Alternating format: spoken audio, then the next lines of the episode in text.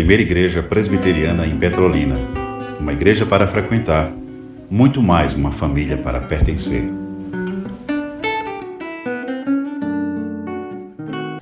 Pai, nós te louvamos muito obrigado, Senhor, pela vida do teu servo Renato, pela sua família, que tem sido um apoio para ele também, Senhor. Nós entendemos dessa forma. Muito obrigado, Senhor, porque tu tens suprido todas as necessidades do teu servo. Muito obrigado, Senhor, porque tu tens preparado ele para trazer a tua palavra nesta noite. Nós te louvamos por tudo. Abra os nossos corações para entender a tua palavra, em nome de Jesus. Amém.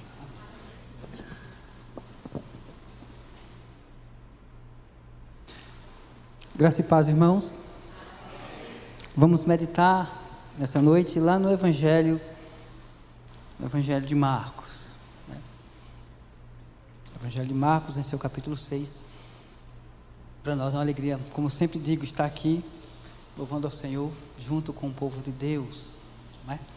E eu queria fazer uma leitura, convidar os irmãos a fazer uma leitura alternada. Evangelho de Marcos, capítulo 6, nós vamos ler do versículo 1 até o 6, seis versículos apenas.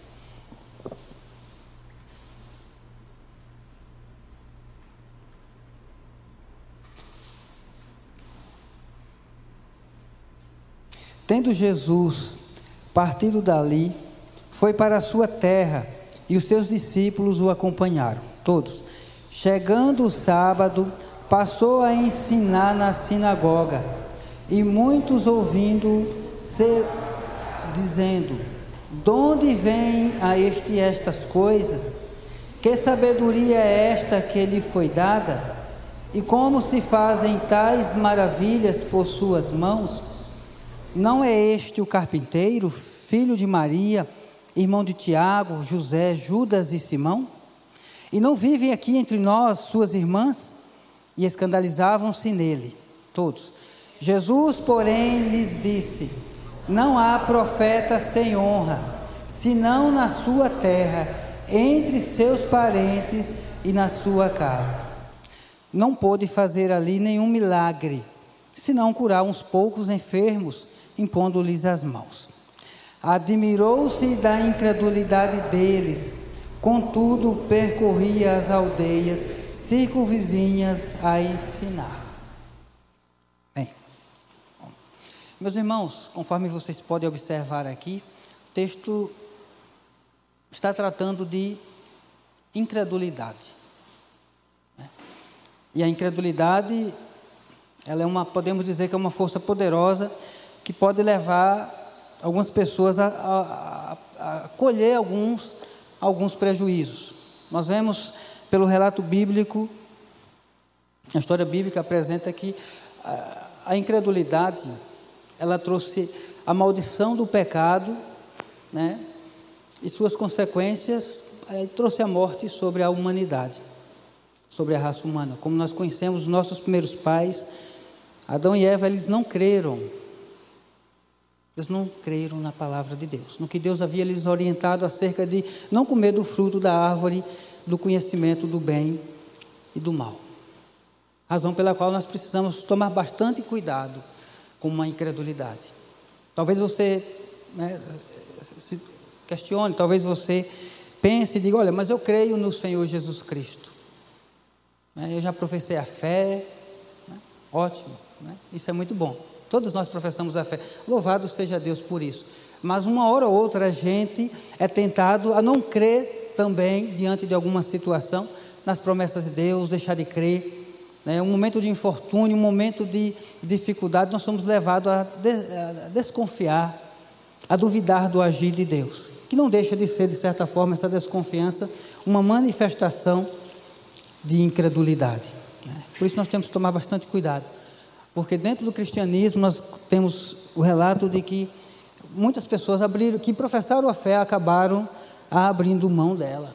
Paulo vai falar de dois, duas pessoas que acompanharam a ele, que lhe acompanharam, mas que em determinado momento o abandonaram. Emineu e Fileto. Né? Nós vemos que a, a, carta aos Hebreus é um relato, né?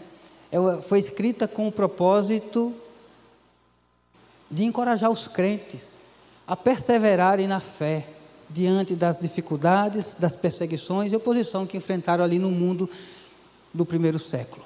Né? O capítulo 11 desta carta aos Hebreus vai relatar para nós a galeria dos heróis da fé.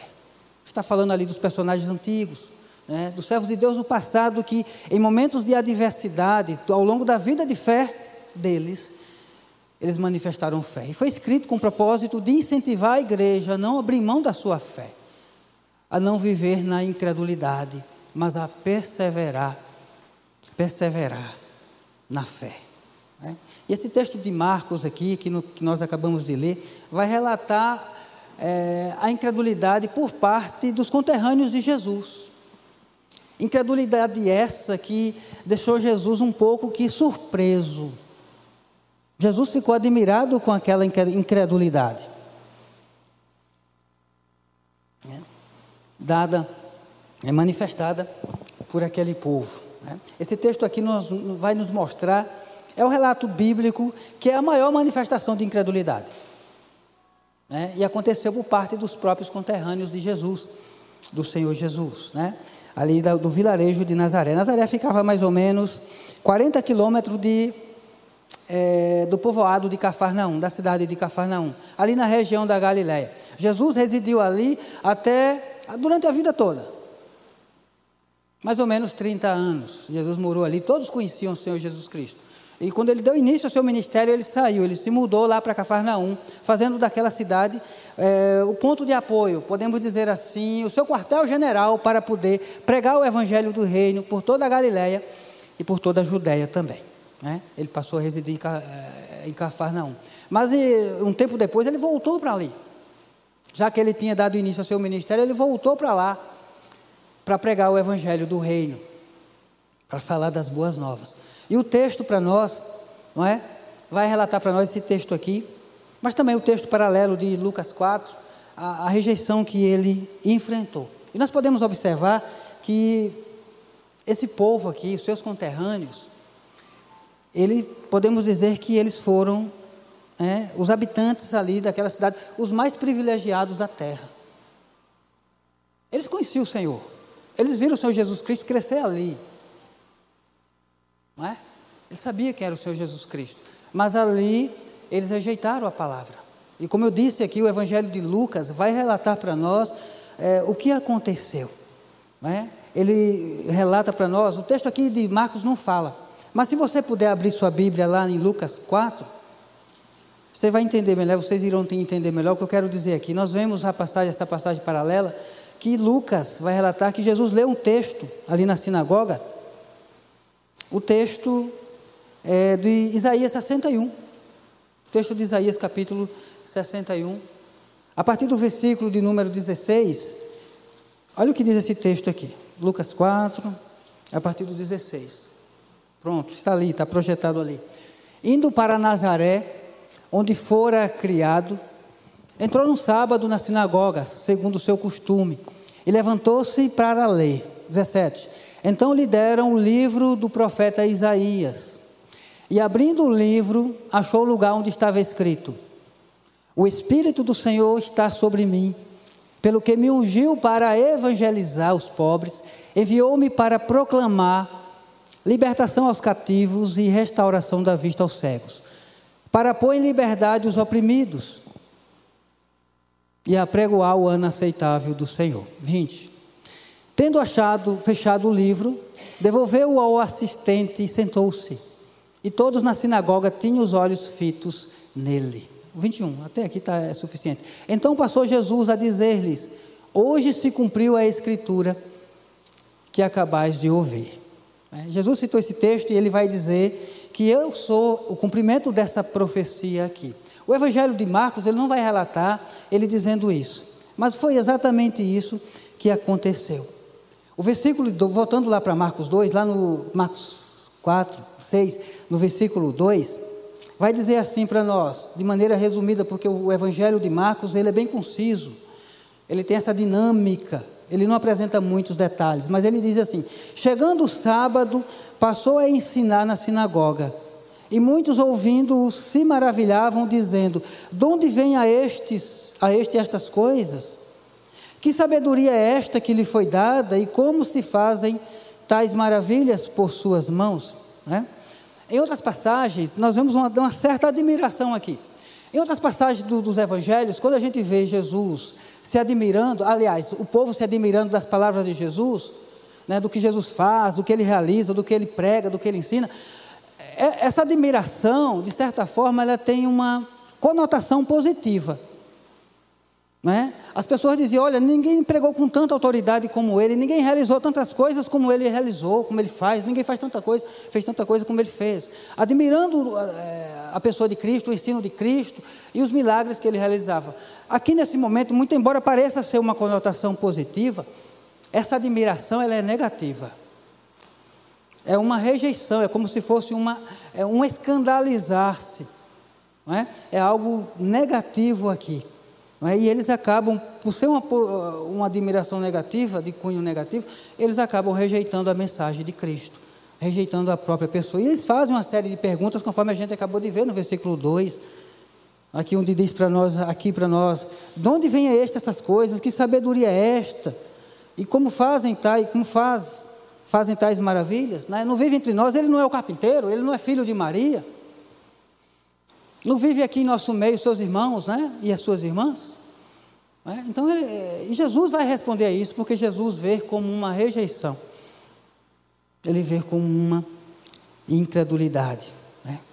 Jesus vai responder a isso. Eles ficaram, de certa forma, escandalizados. O fato é que, meus irmãos, é que Jesus chama, as, aliás, Deus, né? Deus chama as coisas loucas para confundir as sábias e as coisas que não são para envergonhar as que são. Jesus, ele, embora rei, é, criador de todas as coisas, ele nasceu, foi numa manjedoura. É?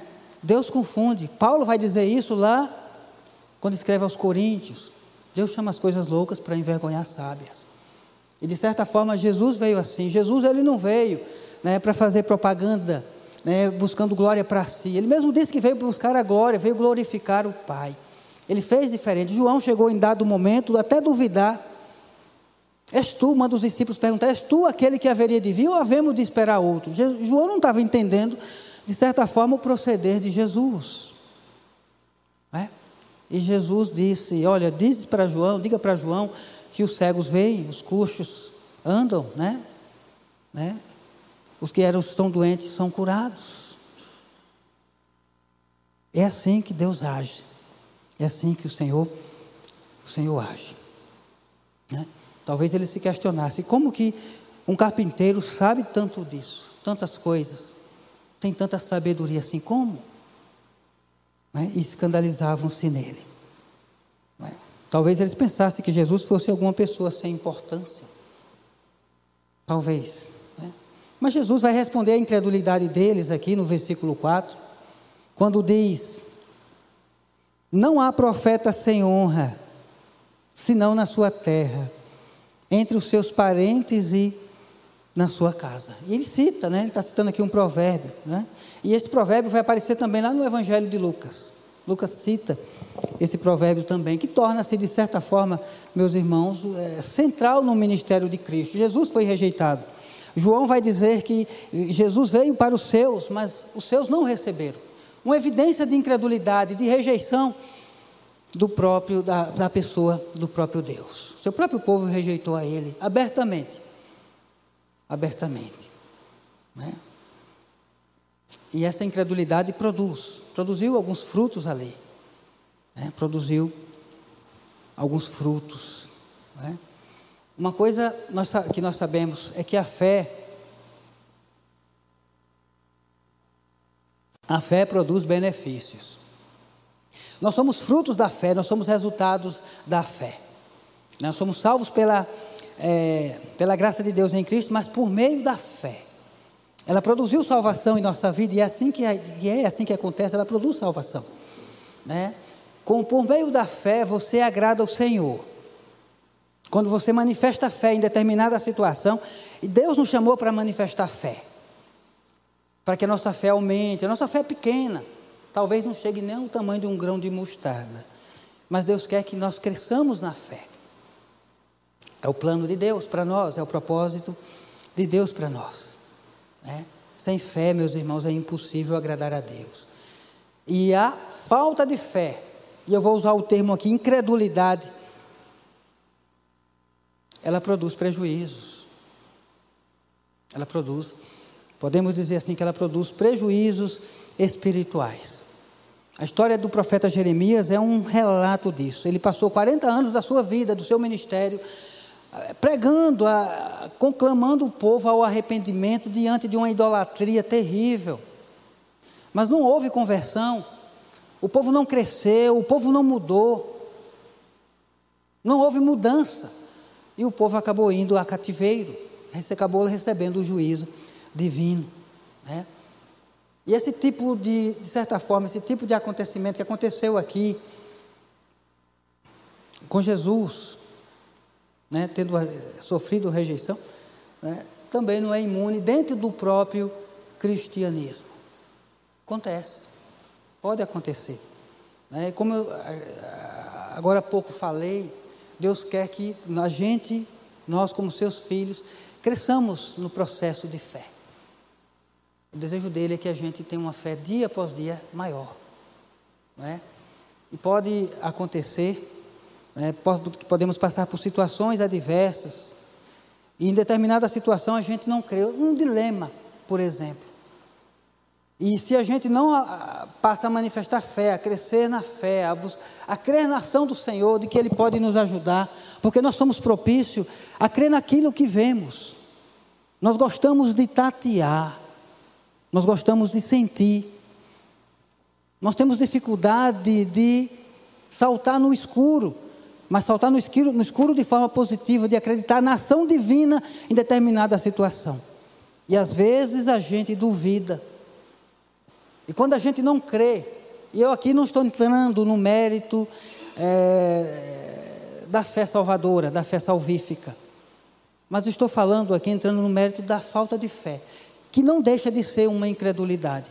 E quando a gente não crê na ação de Deus e que Deus pode me ajudar naquilo, e que eu preciso ver para crer, ou que eu preciso ajudar a Deus para tomar uma determinada para tomar uma determinada decisão, isso pode, pode ser uma incredulidade, uma manifestação de incredulidade na ação divina em nossa vida, em nos socorrer. E se eu trilho por esse caminho de não crer na ação divina, eu posso colher prejuízos espirituais. Eu posso viver de forma ansiosa, eu posso perder meu sono, eu posso tomar uma decisão precipitada e por conta daquela decisão eu posso colher umas consequências desagradáveis. Ou seja, a incredulidade produz prejuízos espirituais. E isso é ruim. O fato é que a nossa vida de fé é uma escola. E Deus nos permite que passemos por situações para que a gente aprenda a confiar nele. O que é fé para você? O que é fé? Para você. A gente precisa aprender a viver, manifestar a fé. E a tomar cuidado com a incredulidade. Né? Nós louvamos a Deus, a, a igreja do Senhor, ela tem crescido. Ela tem crescido, isso é muito bom né, através dos meios sociais, né, das mídias sociais. Tem muita gente, Deus usa as mídias sociais para, é, através das igrejas, dos pregadores, pregar o Evangelho. E muitas pessoas se voltam para o Senhor, passam a conhecer o Senhor. Outros que estavam afastados acabam se voltando para o Senhor. Isso é muito bom, é positivo. E há pessoas que sabem usar muito bem isso. E deve continuar usando, né? E deve continuar usando. Mas há pessoas que às vezes não sabem usar muitas vezes isso. E às vezes acaba usando de maneira negativa, com motivação errada. Por exemplo, né, há pessoas que preferem não se envolver com a igreja de Deus. Não quer envolvimento nenhum prefere apenas manifestar fé por meio de uma mídia social, assistindo um culto apenas lá, mas sem nem querer nenhum envolvimento. Tem pessoas que usam e vai, sabe usar muito bem, tem que continuar usando mesmo. Mas tem pessoas que não sabem não querem o um envolvimento, porque não crê que Deus destinou a igreja como um canal de bênção para abençoar o seu povo, abençoar a sua vida. E por conta disso, ela leva prejuízos espirituais, porque não vai mudar, não vai crescer, não vai desenvolver espiritualmente, porque Deus determinou que o meio seria através da igreja, da igreja do Senhor. Isso acontece. Por isso que a falta de fé ela produz alguns, aliás, a incredulidade produz alguns prejuízos. Mas além disso, a incredulidade ela impede o conhecimento da pessoa de Jesus. Voltando lá para o texto de, de Marcos, Marcos, lá no versículo 3, o texto fala algo interessante para nós. 6,3 diz assim o texto: Não é este o carpinteiro, filho de Maria, irmão de Tiago, José, Judas e Simão? E não vive aqui entre nós os seus irmãos, as suas irmãs? E escandalizavam-se, e escandalizavam-se nele. Ou seja, Aqui, o texto aqui não fala, mas o texto paralelo de Lucas vai falar que Jesus se denominou como Messias. Eu sou aquele. Hoje se cumpriu em mim. Hoje se cumpriu em mim. Jesus disse: Eu sou o Messias, em outras palavras. É, mas eles preferiram não acreditar, eles preferiram crer somente que Jesus era o filho de Maria, irmão de Tiago, Judas e Simão, e suas irmãs, né? talvez Salomé. Era isso. Eles preferiram crer nisso, que Jesus era apenas um, um cidadão comum como qualquer outro. Né? E a falta de fé, na realidade a incredulidade, impede muitas pessoas de se aproximar de Cristo, de conhecer a Cristo.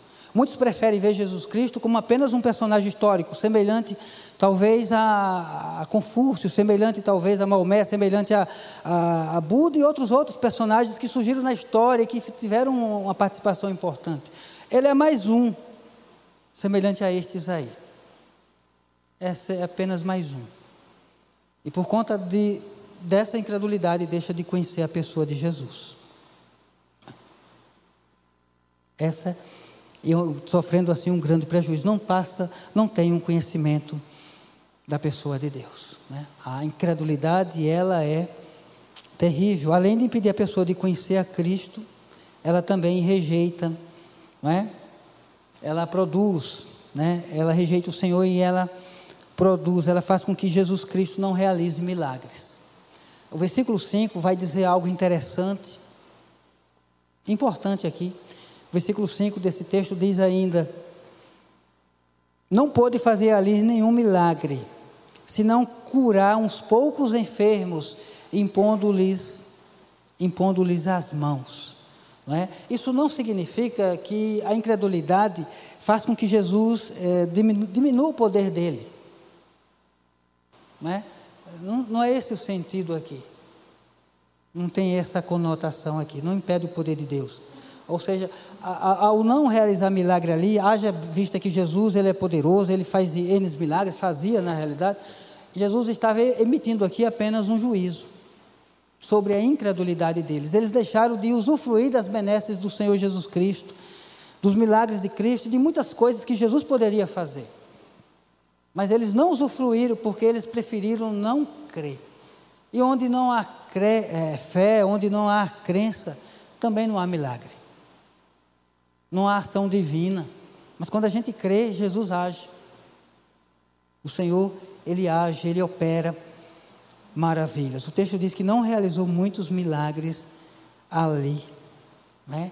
E Jesus faz isso como uma, uma evidência de juízo apenas, embora ele seja misericordioso. O versículo 11 vai dizer para nós, falando das recomendações que ele passou aos seus doze discípulos, quando fosse pregar o evangelho, que pudesse, que por acaso eles fossem rejeitados, é o que Jesus disse.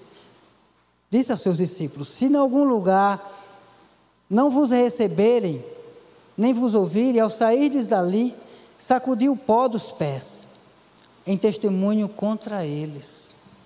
Aqui em Mateus, tá, aqui está falando de que é, não se insista, né, não se faça muito. Mas aqui em Mateus, lá no capítulo 6, aqui do Evangelho de Mateus, capítulo 7, versículo 6, ele também diz: Não deis aos cães o que é santo, nem lanceis ante os porcos as vossas pérolas, para que não, não as pisem com os pés, e voltando-se vos delacerem. É? Ou seja, não podemos lançar pérolas aos porcos. O sentido aqui é que a gente deve pregar, mas a gente não é responsável pela, o que a, pela crença da pessoa, se ela vai crer ou não. Ou não. Continuemos pregando ou anunciando, mas a gente, em relação à rejeição, aí já é uma responsabilidade da pessoa. Né? E a não realização de milagres aqui é uma evidência de que Jesus está simplesmente, né, é, de certa forma, manifestando o juízo dele sobre aquela rejeição. É isso que ele está fazendo.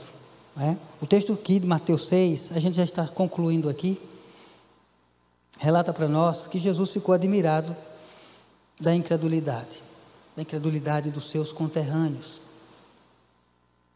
Aqui não foi simplesmente uma fé pequena. E é bom que a gente se atente para isso. Não foi simplesmente uma falta de fé. Tal como aquele senhor que procurou Jesus, que pediu ajuda a Jesus diante do seu filho que estava com problema, que estava possesso. E Jesus ali vai dizer: tenha fé. E ele disse: aumente minha fé. Me ajude na minha falta de fé. Não é simplesmente uma fé pequena, mas é uma rejeição. Uma grande rejeição por parte aqui dos seus conterrâneos, né? que de fato traz algumas consequências. E aqui impede o verdadeiro, nesse caso, impede o verdadeiro conhecimento da pessoa de Jesus. Impede também né, de usufruir das benesses do Senhor e rejeita o enviado de Deus. Veja só como a incredulidade ela é perigosa. É por isso que nós que conhecemos ao Senhor, nós precisamos tomar bastante cuidado com isso também.